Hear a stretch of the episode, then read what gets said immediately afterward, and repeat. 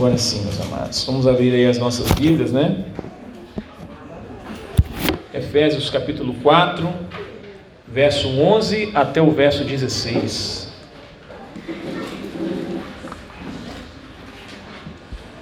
Aleluia. Quem achou, diga amém aí. Glória a Deus. Se você conseguir, aqueles que puderem ficar de pé em reverência à palavra de Deus, vamos ficar em nome de Jesus. Eu vou ler o texto, depois você vai poder se assentar em nome de Jesus, amém?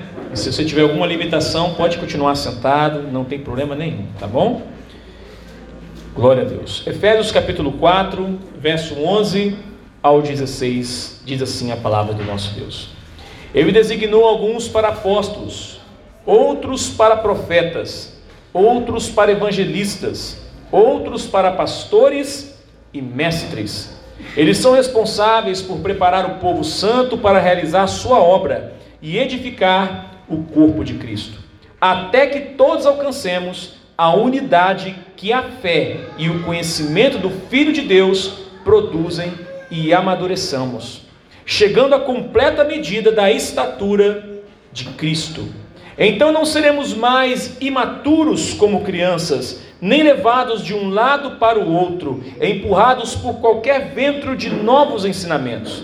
E também não seremos influenciados quando nos tentarem enganar com mentiras astutas. Em vez disso, falaremos a verdade em amor, tornando-nos em todos os aspectos cada vez mais parecidos com Cristo, que é o cabeça. Ele faz ele faz que todo o corpo se encaixe perfeitamente. E cada parte, ao cumprir sua função específica, ajuda as demais a crescer, para que todo o corpo se desenvolva e seja saudável em amor. Vamos orar mais uma vez? Pai, nós te entregamos nessa noite, meu Pai, as nossas vidas. E rogamos ao Senhor, meu Pai, que mais uma vez, através do Teu Santo Espírito e da Tua bendita palavra, o Senhor fala aos nossos corações. Nós precisamos e queremos e anseiamos por ouvir a Tua voz. Meu Pai, que eu possa ser um canal de bênção para a vida dos meus irmãos. Que eu não venha falar nada de mim, mas que apenas a Tua palavra possa ecoar nessa noite. Que eu venha diminuir e que o Senhor venha ser engrandecido. Meu Pai, continua conosco, Espírito Espírito Santo de Deus prepara os corações. Joga, meu Pai, uma seta em cada coração, que essa palavra venha alcançar o objetivo para o qual ela foi proposta. Em nome de Jesus, amém e glórias a Deus. Podem sentar, meus amados. Aleluia. Meus irmãos, eu gostaria hoje de falar para os irmãos sobre a maturidade da igreja. Sabe, se tem uma coisa que nós precisamos de ter é maturidade. O que é uma coisa madura, pastor? Quando você come uma fruta, quando você é, come alguma coisa que está madura, significa que ela está no ponto certo. Ela não está nem verde e nem está podre, ela está madura. Uma igreja madura é uma igreja capaz de produzir frutos para Deus. Então, nessa noite, através dessa palavra do apóstolo Paulo, nós vamos aprender algumas coisas bastante interessantes sobre exatamente isso, a maturidade. É interessante falar para vocês que em Atos capítulo 19, a gente vê aqui o momento em que Paulo fundou essa igreja em Éfeso. Essa, essa cidade, irmãos, era uma cidade bastante grande, era uma das maiores cidades da época, e nela tinha muitas coisas assim, gigantescas. Os templos mais majestosos estavam lá, eles tinham espetáculos teatrais gigantescos em Éfeso. Então era um lugar onde não era qualquer pessoa que morava em Éfeso. Os principais habitantes, as pessoas ali, eram pessoas que tinham uma cultura muito forte, eram pessoas que tinham uma educação muito filosófica. Então Paulo começou a pregar ali naquela localidade, e com pouco tempo, irmãos, Paulo conseguiu ganhar muitas almas para Jesus. Então Paulo deixou uma igreja ali e ele foi, então, em alguns anos, ele foi preso. Então, preso, ele escreve essa carta que nós estamos lendo aqui agora, que é a epístola de Paulo aos Efésios, e é sobre ela que nós vamos estar falando nesta noite. Do capítulo 1 ao capítulo 3 é interessante você observar que aqui Paulo ele vai apresentar todo o evangelho. Ele vai falar o que é o evangelho. Só que nós não vamos nos ater hoje no capítulo 1 ao capítulo 3, mas nós vamos nos ater ao capítulo 4, que é o capítulo que nós estamos, que é aonde Paulo vai dizer exatamente como nós podemos influenciar as pessoas através de um testemunho vivo de Cristo. Então, quando a gente chega aqui, logo no começo desse texto que nós acabamos de ler, é interessante você ver que a palavra-chave, logo que você pode ter certeza que alguns versículos para cima, é a palavra um. Paulo vai dizer que no início do capítulo 4 que há um só corpo, um só Espírito, um só Senhor, uma só fé, um só batismo e um só Deus. O que é que Paulo está chamando a atenção nessa igreja, meu irmão? Ele está dizendo que é necessário que nós compreendamos que não existem vários deuses, mas apenas um único Deus. E se existe um único Deus, existe uma única igreja, um único corpo. Sabe quando você olha lá fora e você vê muitas igrejas, você fala assim, pastor, cada uma ali é um corpo? Não, são partes do grande corpo de Cristo, pois Cristo é este cabeça. Sabe, irmãos, o que nós podemos entender aqui é que Paulo quer dizer que unidade é diferente de uniformidade. O que é isso, pastor? A igreja foi chamada para viver em unidade, não em uniformidade. Qual é a diferença? Uniformidade é uma coisa que todos são iguais. Nós não somos iguais. Isso quer dizer que cada membro tem uma função diferente, todavia, nós estamos em unidade convivendo com as nossas diferenças, assim como os membros do nosso corpo. Assim como a mão não pode desfazer do pé ou o pé da mão, assim é no corpo de Cristo. Eu não posso chegar para você e me achar melhor do que você, nem você se achar melhor do que o irmão que está do seu lado. Mas todos nós temos uma função muito importante no corpo de Cristo. E Paulo então aqui vai responder algumas perguntas, e é isso que eu gostaria de dizer para vocês nessa noite e falar com vocês nessa noite. O que a palavra de Deus nos ensina sobre a questão da maturidade? O que esse texto nos ensina sobre isso? Por que nós precisamos amadurecer? E a última pergunta é: qual o propósito de sermos maduros? Bom, então vamos para o verso 11 e 12. Vamos entender o que, o que a Bíblia está dizendo. A primeira coisa que nós podemos ver aqui é que Deus levanta líderes para preparar o seu povo. Olha o que o texto diz lá: ele designou alguns para apóstolos, outros para profetas, outros para evangelistas, outros para pastores e mestres. Eles são os responsáveis pelo quê? Por preparar o povo santo para realizar sua obra e edificar o corpo de Cristo. A primeira coisa que eu gostaria de falar com os irmãos nessa noite é que Deus designa líderes, pessoas preparadas para preparar as pessoas do corpo de Cristo. Olha que interessante. Qual o meu papel? Qual o papel de um pastor? Só um papel. O pastor existe para preparar o rebanho, para preparar a igreja, para capacitar a igreja. Então, o que um líder deve fazer? Ele deve se preocupar em preparar as pessoas. Sabe, não um pastor que não prepara ninguém, um líder que não se preocupa em investir na vida das pessoas, certamente essa igreja não vai para frente. Essa igreja, uma igreja onde o pastor é o centralizador de tudo, onde ele faz tudo, não tem como esse corpo crescer. Mas uma igreja onde o pastor se preocupa em preparar as pessoas, dando a elas o conhecimento da palavra de Deus, dando a elas aquilo que elas precisam para se desenvolver, certamente esse corpo há de se desenvolver. Agora, olha o que ele deixa claro aqui. Ele diz que o motivo da preparação, no verso 12, é que ele deixa claro que não é o pastor que vai edificar esse corpo. Vamos ler lá o verso 12? Olha o que ele está dizendo. Quem é que vai edificar o corpo? Olha só, eles são os responsáveis por preparar o povo santo para realizar a sua obra e edificar o corpo de Cristo. Então, peraí, o pastor prepara os irmãos para realizar a sua obra e ele prepara os irmãos para o quê? Edificar o corpo de Cristo. Então, talvez você não sabia nessa noite, eu vou te dizer. Você foi chamado para edificar o corpo de Cristo. E o que é isso, pastor, edificar o corpo de Cristo?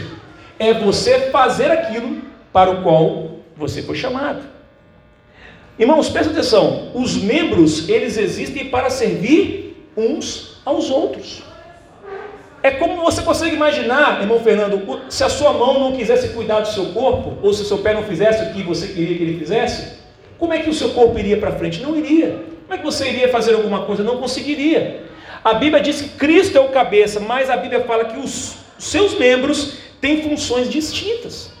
Primeira coisa, nós temos diferença entre nós, mas essas diferenças, elas são, como é que eu vou dizer, interdependentes. Um depende do outro, um trabalha em prol do outro. Nós precisamos edificar uns aos outros. Jesus deixa claro o seguinte: como é que nós seremos conhecidos como seus discípulos? Quando nós amarmos uns aos outros. Ele não fala que nós seremos conhecidos como quando fazemos uma faculdade teológica, ele não fala que nós seremos conhecidos como nós lemos a Bíblia de capa a capa, ele não fala que nós seremos conhecidos quando nós estivermos cantando lindos louvores, mas nós seremos identificados como discípulo de Cristo quando nós aprendemos a amar uns aos outros. Sabe, é muito interessante isso que o apóstolo Paulo diz, porque ele deixa claro que o papel do pastor é preparar as pessoas. Preparar as pessoas, irmão, é diferente de agradá-las. Tem muito líder hoje preocupado em agradar as pessoas.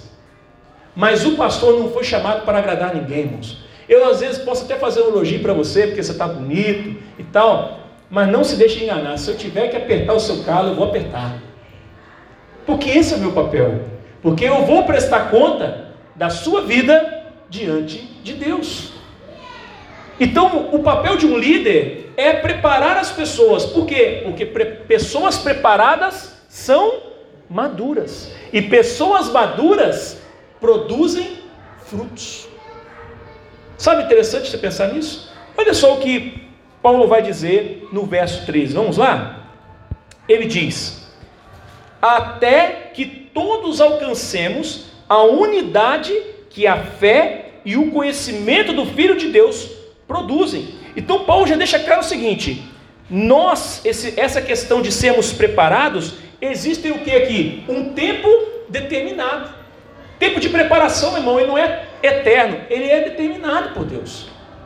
Então eu e você temos um tempo para entrar nessa preparação e temos um tempo para sair. Alguém já viu alguém colocar um bolo no forno, mãe, e ficar deixando o bolo lá para sempre? Você tem um tempo, não é isso, para o bolo cozinhar ali, para ele ficar pronto? Deixa eu falar uma coisa para você: você não é um bolo, mas você tem um tempo para ficar pronto para produzir frutos. Sabe, irmãos, o corpo de Cristo é isso. Uma igreja que depende única e exclusivamente de seu pastor está fadada ao fracasso. Mas uma igreja que compreende o seu papel é uma igreja que pode se desenvolver. Sabe, é interessante porque ele deixa claro aqui no texto que o pastor é aquele que amadurece as pessoas com o que ele diz aqui? Ele passa o quê? O que ele vai fazer? Ele passa alicerça elas no conhecimento e na fé. Assim elas alcançam o que? A unidade. Deixa eu dizer uma coisa para você. Nós não conseguiremos alcançar a unidade se nós não conhecemos a palavra de Deus e se nós não conhecemos a nossa fé. Nós precisamos desenvolver a nossa fé. E só podemos desenvolver a fé através da palavra de Deus.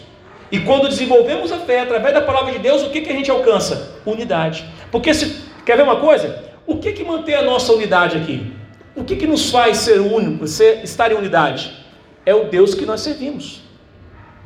Quem que serve a Jesus Cristo? Todos nós.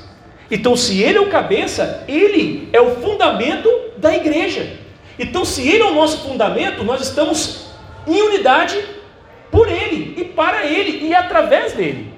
Sabe, é interessante porque o texto diz aqui: isso acontece para que nós possamos amadurecer, chegando à completa medida da estatura de Cristo. O que, que isso quer dizer, meu irmão? Eu quero dizer para você nessa noite o seguinte: a palavra de Deus está dizendo aqui que eu e você fomos chamados para nos tornarmos semelhantes a Jesus Cristo. Sabe aquele homem que está lá no Éden? Que quando Deus fala assim, façamos o homem a nossa imagem e semelhança, aquele é o primeiro Adão. Aquele não é o homem que Deus planejou para nós. Aquele homem falhou. Mas a Bíblia fala que existe o segundo Adão. Esse sim, ele é aquele que é o modelo do Pai. É Cristo Jesus, nosso Senhor. eu e você estamos sendo preparados, trabalhados para sermos como o Senhor Jesus. É fácil, pastor, viver como Jesus, ser como Jesus? Não. Mas para isso nós recebemos dele o que? O seu Espírito Santo. Sabe, o apóstolo Paulo deixa claro que nós precisamos edificar uns aos outros. Então, deixa eu dizer uma coisa para você: um cristão que está na, está na igreja ou não está na igreja trabalhando em prol de outra pessoa, ele está desgarrado no corpo. Ele não está cumprindo o seu papel. Você pode até se perguntar: qual, qual o meu papel no corpo de Cristo? A quem eu sirvo? Será que eu tenho servido os irmãos ou eu só sirvo a mim mesmo? Isso é muito importante, irmão, nós pensarmos nisso. O apóstolo Paulo está fazendo essa reflexão e ele diz no verso 14 que somente assim nós não seremos imaturos como crianças. Deixa eu dizer uma coisa para você. Quando a criança nasce, você dá churrasco para ela comer? O que, que você dá? Leite, não é isso? A Paulo vai falar disso lá em Coríntios também. Que ele não podia dar, por exemplo, para a igreja de Corinto, o alimento sólido, mas tinha que dar leite. Por quê? Porque eles eram crianças na fé. E já não eram para ser mais. Você sabia que tem muitas pessoas hoje que entram nas igrejas, ficam anos e anos e anos e anos e anos e continuam crianças na fé. Meu irmão, eu e você fomos chamados para desenvolver a fé. Às vezes eu falei, eu falei essa semana com o irmão o seguinte: o irmão falou para mim assim, pastor, ah, eu, eu tô, meu tempo está muito difícil, meu tempo é para fazer isso, fazer aquilo, fazer aquilo outro, e eu não tenho muito tempo. Aí eu falei assim: você pode ter tempo para tudo, se você não tiver tempo para Deus, tudo que você está fazendo é em vão. Se nós não cumprimos o propósito de Deus para qual nós fomos chamados, nós estamos trabalhando em vão, irmãos. Em vão. Sabe, irmãos, o texto deixa claro que nós temos uma obrigação no corpo, ou seja, edificar o nosso irmão. Existe uma ordem aqui, existe um tempo de preparação. Somente assim nós alcançamos a unidade. É fácil alcançar a unidade, pastor? Claro que não. Mas para alcançar a unidade, eu e você precisamos estar comprometidos com quem? Com o corpo de Cristo. Aí hoje nós temos uma anomalia, né, nos nossos dias de hoje. As pessoas querem se dizer cristãs, mas não têm compromisso com o corpo de Cristo. Isso não é possível. Sabe, irmãos, eu, eu falava com a Carla assim: é, você pode, você tem que, a gente tem que trazer para a nossa vida assim, qual é a minha, meu desejo, o meu maior desejo? O que é que toca o seu coração? O que é que chama, o que, que arde no seu coração quando você levanta de manhã? O que é que você dá mais valor na sua vida? Isto é o seu Deus. Este, aquilo que conduz você, é o seu Deus. Se eu dou mais atenção ao meu trabalho, a outras coisas da minha vida, veja bem, temos que trabalhar sim, mas eu não posso colocar o trabalho acima de Deus, porque toda vez que eu faço isso, o corpo sofre, porque eu não estou cumprindo a minha função. Diga para o irmão que está do seu lado, mas diga com fé, assim: você é importante no corpo de Cristo. Meu irmão, todos nós somos importantíssimos no corpo de Cristo. Se eu e você não servimos uns aos outros, para que nós vivemos? Tem uma frase que o pessoal fala muito aí fora: quem não sabe servir, quem não vive para servir, não serve para viver. É uma frase verdadeira. Cristo falou que nós seremos conhecidos também quando nós aprendemos a servir uns aos outros. Sabe, irmão, o apóstolo Paulo, quando ele escreve essa carta, ele deixa claro aqui que muitas pessoas foram levadas e influenciadas por doutrinas falsas. Mas sabe o que é interessante disso? Ele deixa claro que aquelas pessoas que são preparadas, elas não são influenciadas. Não são influenciadas. Sabe, eu fico pensando assim, hoje em dia você vai, as pessoas elas vêm para a igreja muitas vezes e elas são muito influencia, influenciadas. É, às vezes a pessoa está aqui, ela ouve uma mensagem da palavra de Deus que fala o coração dela, daqui a pouco ela ouve uma coisa totalmente esdrúxula, fora daquilo que está a palavra, e muitas vezes se deixa levar por aquilo. Precisamos saber discernir. O crente maduro, a, a, o membro maduro do corpo, ele sabe distinguir o bem do mal. Irmão, nós não podemos esquecer isso. Sabe, olha o que o apóstolo Paulo deixa claro aqui no verso 14. Ele diz assim: não podemos ser levados de um lado para o outro, empurrados por qualquer vento de novos ensinamentos. Irmãos, nós temos pessoas hoje sendo empurradas de um lugar para o outro, vai empurrado, vai atrás de um monte de coisa e às vezes esquece o principal. O principal, irmãos, nós precisamos servir uns aos outros. Deixa eu falar com você, você se considera um membro do corpo de Cristo? Se a resposta for sim, pergunte para você mesmo: a quem você está edificando? Porque nós precisamos edificar uns aos outros. Nós precisamos servir uns aos outros. Será que você tem servido o Senhor no corpo de Cristo? Ou será que a gente tem se servido do corpo? Vou explicar a diferença. Um membro existe para servir ao corpo. Agora, o que, que se serve do corpo? Alguém já viu uma sanguessuga? A sanguessuga se serve do corpo. Você bota ela lá, ela suga tudo que ela pode. É um parasita. Nós temos hoje muitas pessoas vivendo nas igrejas como parasitas espirituais. Eles querem ter alguém que está sempre orando por eles, eles querem ter alguém que está sempre falando com eles, mas eles mesmos nunca estão dispostos a abençoar ninguém, nunca estão dispostos a ensinar ninguém, nunca estão dispostos a servir ninguém. E eu quero dizer para você, irmão, que Deus chamou você e te capacitou para essa tarefa e ela é maravilhosa. A Bíblia fala que Deus poderia ter dado esse privilégio aos anjos, mas Ele concedeu aos homens. Sabe, irmãos, nós temos esse privilégio, Deus nos concedeu o privilégio de levar o seu evangelho e influenciar. Sabe, eu gosto muito dessa palavra. Hoje existem as palavras que é muito falada que são os influenciadores digitais. Ah, hoje é todo mundo, né? Então, os influenciadores digitais, o cara está lá na internet, tem um milhão de seguidores e são influenciadores digitais. Nós, como membros maduros, precisamos influenciar. Pergunto para você: qual foi a última pessoa que você influenciou positivamente para o reino de Deus? Responda para você mesmo. Sabe, irmãos, nós não podemos deixar nos levar por aquilo que o mundo quer que nós acreditemos. Sabe de uma coisa? A gente precisa identificar discernir e saber o nosso papel neste corpo. Se nós estamos nesse corpo, ligado nesse corpo que é Cristo, então automaticamente você não precisa fazer força para isso. Você vai gerar bons frutos. Jesus não fala assim: toda vara que está ligada em mim, talvez dê um fruto. É isso que ele diz lá no texto? Ele diz o que? Toda vara que está ligada em mim, essa dá. Ele não fala que essa dá fruto, ele fala que essa dá muito fruto. Pode olhar no texto. Por que, que ele fala que dá muito fruto? Porque se nós estamos ligados no corpo, o membro ligado no corpo, ele produz, ele não precisa fazer força, ele produz frutos espirituais. A sua vida começa a ser diferente, as pessoas começam a ver o seu linguajar diferente. Paulo, logo em seguida aqui, ele vai falar de atitudes práticas da fé. Nós falamos sobre isso na célula no quarta-feira passada. Que é o que? São pessoas que aquele que roubava agora não rouba mais. Ele vai trabalhar e ajudar as pessoas com generosidade. Aquele que mentia não minta mais, mas agora fale a verdade. Paulo está dizendo nesse mesmo texto logo à frente, ele declara que nós podemos edificar as pessoas fazendo aquilo para quando somos chamados. E é o que? Viver a vida de Cristo. Sabe, irmãos? Preste atenção nisso. Eu vou ler um versículo para você, eu queria que você não esquecesse disso. Abra sua Bíblia em Colossenses, capítulo 3, 16. A gente lembra muito de João 3,16, não é verdade? E é um versículo que a gente nunca esquece. Mas eu queria que você guardasse também esse versículo.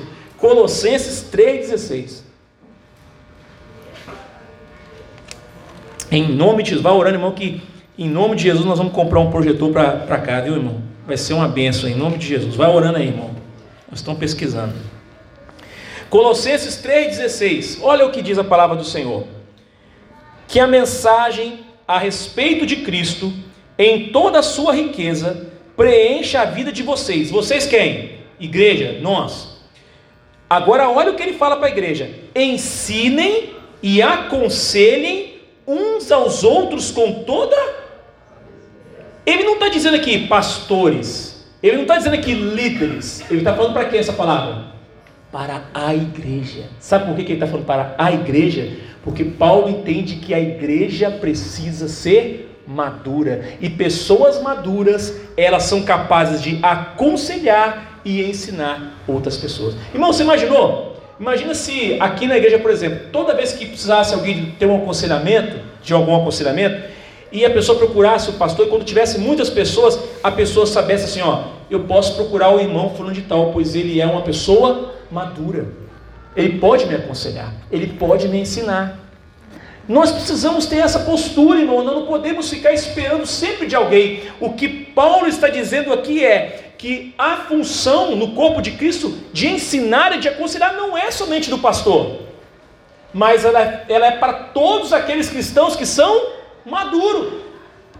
E aí, meu irmão, de repente esse cristão que é maduro, ele pode ser usado em outra coisa na obra de Deus. Mas aqui o que ele diz? Ensinem e aconselhem uns aos outros com toda a sabedoria. Aí, olha o, o seguinte que ele fala: cantem a Deus salmos, hinos e cânticos espirituais com o coração agradecido. Você quer uma forma mais maravilhosa essa do que ensinar as pessoas através da música? Ensinar as pessoas através de cânticos? Ensinar e aconselhar as pessoas, estar com elas? Sabe, nós precisamos ser maduros. Eu falo com a Carla que hoje os cristãos estão precisando de amadurecer.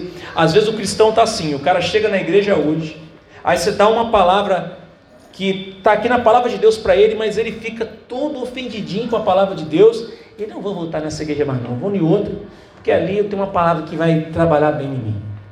Irmãos, nós não podemos pegar a Bíblia e catar versículos aqui. O que as pessoas estão fazendo hoje? Elas estão pegando, estão usando a Bíblia como um self-service. Isso aqui eu gosto, isso aqui eu não gosto. Isso aqui eu quero, isso aqui eu não quero. Ou seja, eu posso querer as bênçãos de Deus, sim, mas eu também tenho que viver as suas orientações e ordenanças. E muitas vezes a gente está fazendo o quê? Cristãos imaturos, queremos chegar na igreja, queremos ser abençoados, queremos ter uma vida próspera espiritualmente, mas nós não estamos cumprindo a nossa função. E uma igreja onde o pastor faz tudo sozinho, a igreja não cresce, ela não amadurece. Então, irmão, precisamos nos desenvolver. Talvez eu esteja, esteja falando nessa noite para pessoas aqui que Deus já tem incomodado. Pessoas que Deus tem tocado no seu coração e assim: olha, você pode fazer porque eu estou te chamando para isso, estou te capacitando para isso. Irmão, você olha para a Bíblia, Deus pegou 12 camaradas pé rapado, lá tirando Mateus, que era cobrador de impostos. Os 12 que eram, a maior parte eram pescadores, pessoas simples. E se esses homens não tivessem seguido Jesus, hoje nós não teríamos essa palavra em nossas mãos. Esses homens doaram as suas vidas pelo Evangelho de Cristo Jesus. Eles decidiram o que? Edificar o corpo de Cristo. Quantos aqui querem edificar o corpo de Cristo? Glória a Deus. Aí você fala, pastor, mas o que eu vou fazer? Irmão, nós podemos fazer tantas coisas para Deus. Às vezes você está parado num ponto de ônibus, às vezes você está na sua sala de aula, tem um amigo seu que precisa de uma palavra de Deus. Muitas vezes, você quer ver como é que você conhece um cristão? Vou te dar um exemplo. Você pega o celular dele, aí você vai nas conversas dele, aí você olha as conversas dele, do que, que ele fala mais?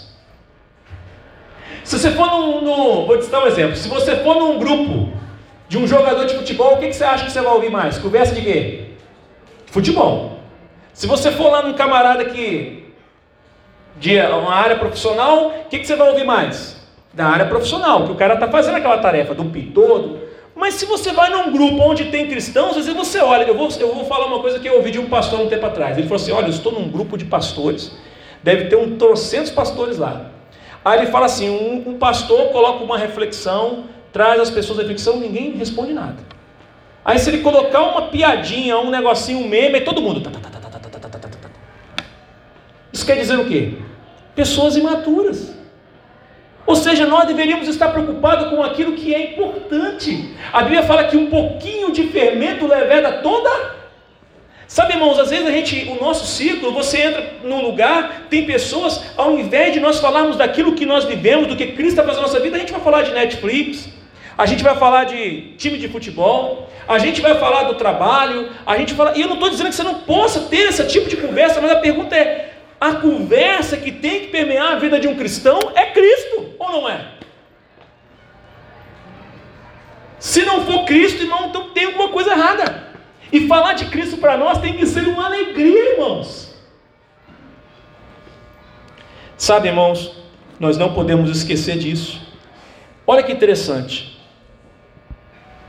Paulo deixa claro nesse texto, nesse texto de Colossenses 3,16 ensinem e aconselhem uns aos outros. Sabe, Jesus ele deixa claro que nós temos esse papel no corpo de Cristo, de estar ao lado do outro. Deixa eu dizer uma coisa para você: a ordem é a seguinte: está Cristo cabeça, nós estamos no seu corpo. Se o corpo, os membros trabalham em função dos seus outros membros, então nós podemos ajudá-los lá de fora. Não tem sentido nenhum, meu amado. Nós queremos ajudar as pessoas lá fora se nós não aprendemos nem a amar uns aos outros no nosso meio.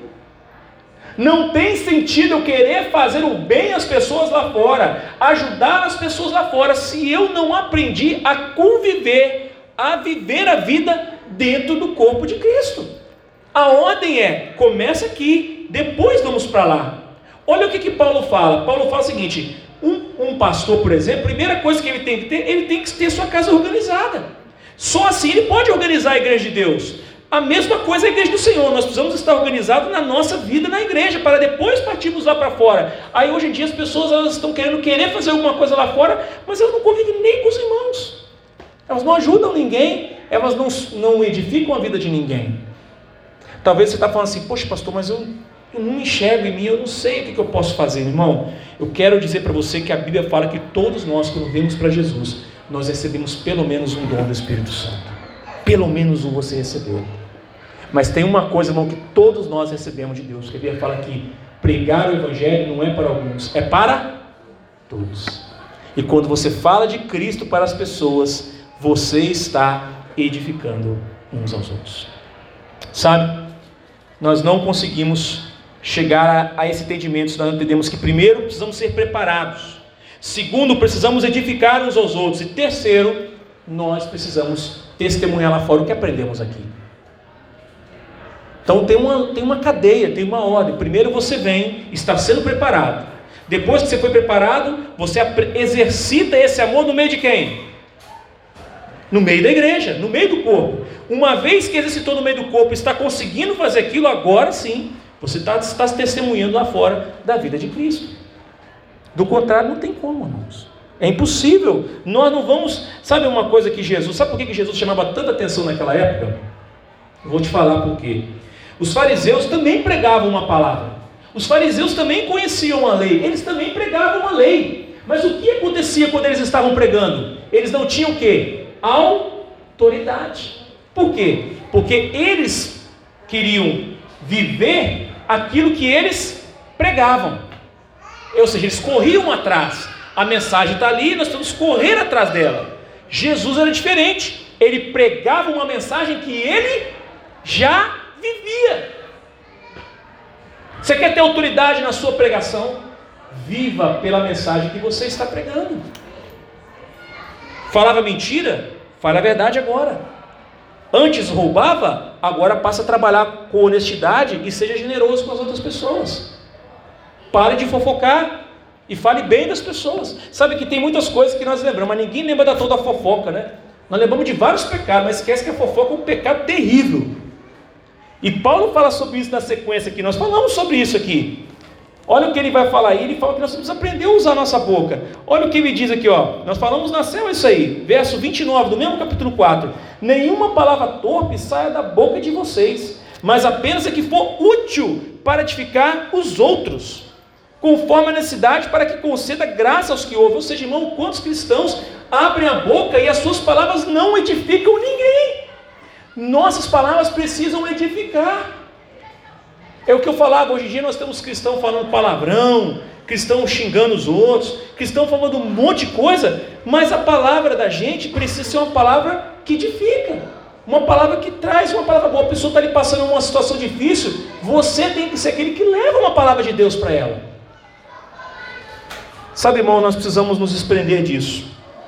Desprender de achar que alguém sempre vai fazer aquilo que nós temos que fazer. A salvação nos coloca no corpo para servirmos ao corpo. Você estava fora do corpo. No momento que você entra no corpo pela graça de Deus, agora você começa a trabalhar em prol do corpo. Cristo é o corpo. Ele é o cabeça e nós somos o seu corpo. O corpo se movimenta quando trabalhamos. Sabe, irmãos, cada membro precisa aprender a conviver uns com os outros. E então, do contrário, nós podemos testemunhar. Se nós não sabemos conviver entre os outros, não temos como testemunhar. Eu tenho muita dificuldade, irmão, sério mesmo, de entender pessoas que não congregam, não, não é, se envolvem, não estão em comunhão com os irmãos, estão crente fora da igreja, estão crente fora de tudo. Não tem como isso. Para mim, isso é uma coisa que a Bíblia fala que não, tem, não é possível. Você pode ter um momento que você está afastado por alguma situação, mas esse momento ele tem prazo determinado. Você não pode ficar porque se a sua mão não estiver ligada no corpo, ela não recebe sangue. Se ela não recebe sangue, o que acontece com ela? Ela apodrece. Você conhece um cristão que saiu fora da igreja por muito tempo, hoje ele está mais podre do que tudo. Por quê? Porque ele ficou tanto tempo fora do corpo que ele passou a não receber mais aquilo que era de Cristo, passou a receber aquilo que era do mundo. Então, irmãos, nós precisamos mudar as nossas atitudes. Eu gostaria realmente de deixar nessa noite essa palavra para os irmãos. E eu gostaria muito que você não esquecesse essa palavra. Veja o que Paulo vai falar no final aqui do capítulo 4. Se a sua Bíblia está aberta, você pode colocar em 4 de Efésios, lá no verso 30. Olha o que ele diz: Não entristeçam o Espírito Santo de Deus, com o qual vocês foram selados para o dia da redenção. Livrem-se de toda amargura, indignação e ira, gritaria, calúnia, bem como toda maldade Sejam bondosos e compassivos uns para com os outros, perdoando-nos mutuamente, assim como Deus os perdoou em Cristo. O nosso padrão é Cristo. Pastor, eu tenho que perdoar? Sim. O perdão não é validação de comportamento. Por exemplo, o Alisson pode ter me feito uma coisa mal, ou eu ter feito uma coisa mal para o Alisson. Se o Alisson me perdoa, ele não está validando o meu comportamento, ele está se libertando da situação. Perdão não é validação de comportamento. Se o, o meu irmão fez o mal para mim, o Carlos fez o mal para mim, e eu perdoo o Carlos, quem é que está ganhando? Eu ou o Carlos? Eu, porque eu me libertei da situação. Não pense que Deus não irá cobrar do Carlos. Ele vai cobrar do Carlos, mas eu não tenho mais nada. Eu estou livre para seguir. Por isso que a Bíblia fala perdoando uns aos outros como Cristo nos perdoou. O que, que Cristo pediu para nos perdoar? Nada. Nada. Então nessa noite, irmão, daqui a pouco nós vamos estar passando para a ceia. Eu queria muito que você entendesse essa palavra. Está na hora de nós, como igreja, amadurecermos, crescermos em Cristo. Talvez você pode olhar para você e falar assim, pastor, não tem condição. Eu quero dizer para você, você tem, porque o Espírito que está na sua vida é o mesmo que ressuscitou Jesus dentre os mortos. Amém? Amém? Amém? O Espírito Santo. A Bíblia fala que quando aquele Espírito desceu sobre aquele homem, você pega Pedro antes do Espírito Santo e depois. Pedro antes negou Jesus três vezes, Pedro antes era um covarde. E depois do Espírito Santo? Depois o homem pregou um sermão, três mil almas se converteram. Pedro estava disposto a morrer por Jesus, como ele também morreu. Esse Espírito capacita nós, nós não podemos ficar presos a estruturas, a situações que muitas vezes nos limitam. Nós precisamos nos fazer aquilo para quando nós fomos chamados. Para que existe uma laranjeira? Para dar laranja. Para que você foi chamado no corpo de Cristo? Deus tem uma missão importante para você, irmão. Não pense diferente disso. Basta você entender. Se você entender e viver nessa missão, você alcançará o propósito de Deus para sua vida. Amém? Então eu gostaria nessa hora de dar uma oportunidade para você. Quem pediu o Lucas pudesse vir aqui, ou fazer uns, tocar num louvor. E eu queria pedir você que fechasse os seus olhos, que você pudesse analisar a sua vida nesse momento. Como é que é a sua vida? Como é que você tem vivido os seus dias? Como é que está a sua vida com Deus? Sabe, eu não quero saber se você é batizado, eu não quero saber quantos cultos você pratica, quanto de dízimo você está dando. Eu quero saber, você está edificando o irmão no corpo de Cristo? Você está vivendo numa relação com este irmão no corpo de Cristo? Irmãos, só, só seremos igreja se aprendemos a nos relacionarmos uns com os outros. Do contrário, nós podemos ser tudo menos membros do corpo de Cristo. Então eu quero orar por você. Então, aonde você estiver aí, feche seus olhos, vou fazer uma oração. Se no final deste culto, depois da ceia, você quiser me procurar, fala, pastor, eu eu estou sentindo que eu preciso de um aconselhamento, uma direção, eu estou perdido. Procura a gente, irmão, nós vamos orar junto, nós vamos clamar junto, nós vamos conversar, e de repente Deus vai estar mostrando a você. Mas não abra mão daquilo que Deus quer fazer na sua vida, irmão. Tem a Bíblia é recheada de exemplos de homens e mulheres que ninguém pensou nada deles e eles foram tremendamente usados por Deus porque entenderam para qual eles foram chamados. É Deus quem te capacita, irmão. É Deus que te sustenta. É Deus que vai transformar a sua vida. É Ele que vai fazer a diferença no seu casamento, no seu trabalho, na sua vida espiritual. É Ele, irmão. É somente Ele, é Cristo e ninguém mais. É a cabeça que vai guiar o corpo, é a cabeça que vai dizer o quem é você e o que você tem que fazer. E você será feliz se você assim fizer, irmão. A maior alegria de um cristão não é ter prazer naquilo que faz, a maior alegria de, ser um cristão é ver o seu próprio Deus feliz com aquilo que ele está fazendo. E se eu e você queremos agradar o coração de Deus, não precisamos aprender a fazer aquilo para qual nós somos chamados. Eu vou estar orando nesse momento. Se existe alguém aqui nessa noite que precisa, está carecendo de uma libertação, está carecendo de uma direção, não quero convidar você a levantar. Queria convidar todos os irmãos a, ba a baixar as suas cabeças e fechar os seus olhos. Ninguém olhando para ninguém agora. Feche seus olhos. Seja obediente. Sabe por quê? Não tenha curiosidade. Talvez você está aqui visitando, você veio aqui a primeira vez e Deus está tocando no seu coração, falando que você sabe quem você é. Deus, você sabe que o Espírito Santo está falando no seu coração. Deus está dizendo para você: olha, é o seu momento. Eu chamei você para isso, eu, eu, escolhi você para me servir, para servir aos meus irmãos, para servir os seus irmãos. Se você é essa pessoa, irmão, e sabe que Deus te chamou para isso, se você quiser, vem aqui na frente, eu quero orar por você. Não estou fazendo um apelo aqui para você ser salvo. Eu estou fazendo um apelo aqui se você entendeu que você tem uma função no corpo de Cristo e você ainda não executou ela. Se você é essa pessoa, não tenha vergonha. Vem aqui na frente, eu quero orar por você. Sabe, irmãos, felizes seremos se fizermos aquilo para qual nós somos chamados para fazer. Não existe limites para aqueles que creem em Deus. Tudo é possível àquele que crê. Senhor, eis-nos aqui nesta noite, meu Pai. Somos homens e mulheres pecadores carecemos da tua graça e misericórdia. Não merecemos nada de ti, e tudo que temos veio única e exclusivamente de ti. Por isso, meu Pai, nesta hora, olha aqui esses irmãos e essas irmãs que estão aqui sentados nessas cadeiras. Sonda, meu Pai, o seu coração. Mostra, meu Pai, para este homem, para esta mulher, para este jovem, para esta jovem, o que é que o Senhor quer desta vida. Mostra para ele, meu Pai, o quão são grandes os seus projetos para a vida dele, Senhor, para a vida desta mulher, deste homem.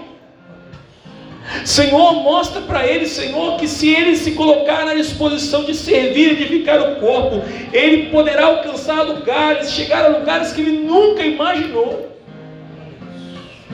Senhor, derrama o teu espírito sobre as nossas vidas nessa noite, pois ele é aquele que nos capacita limpa o nosso coração de toda amargura, de toda ira. Oh, Senhor, nos faz, Pai, viver uns para os outros, uns pelos outros, nos ajuda a amar uns aos outros. É difícil muitas vezes, Senhor, amar aquele que nos machuca, é muito difícil às vezes amar aquele que muitas vezes nos ofende. Mas o Senhor não mediu esforço, Senhor, para entregar a sua vida por nós, sendo nós ainda pecadores. E nessa hora, meu Pai, eu peço, abençoa a vida de cada irmão que está aqui, abençoa as suas famílias, os seus filhos, seus cônjuges. Guarda, meu Pai, esta igreja. Abençoa a irmã Vera, dona desse estabelecimento, meu Pai, abençoa ela, Senhor. Toca no seu coração, toca no coração da sua família, enche esta, este local, a sua casa de paz, que haja paz, que haja amor nesta localidade, Senhor Que haja, meu Pai, frutos espirituais, prosperidade espiritual, Senhor. Abençoa, meu Pai, todos aqueles que aqui estão nessa noite. E nos coloque em comunhão uns com os outros e com o Senhor, em nome de Jesus. Amém. E glória a Deus. Você pode dar um glória a Deus aí no seu lugar, em nome de Jesus? Aleluia. Aleluia. Eu queria convidar o Cleber, pode chamar a Carla. Nós vamos passar para o momento da ceia. Chamei as crianças agora em nome de Jesus. Nós vamos, as crianças vão estar aqui junto conosco. Eu queria aproveitar, meu irmão, dizer para você o seguinte: que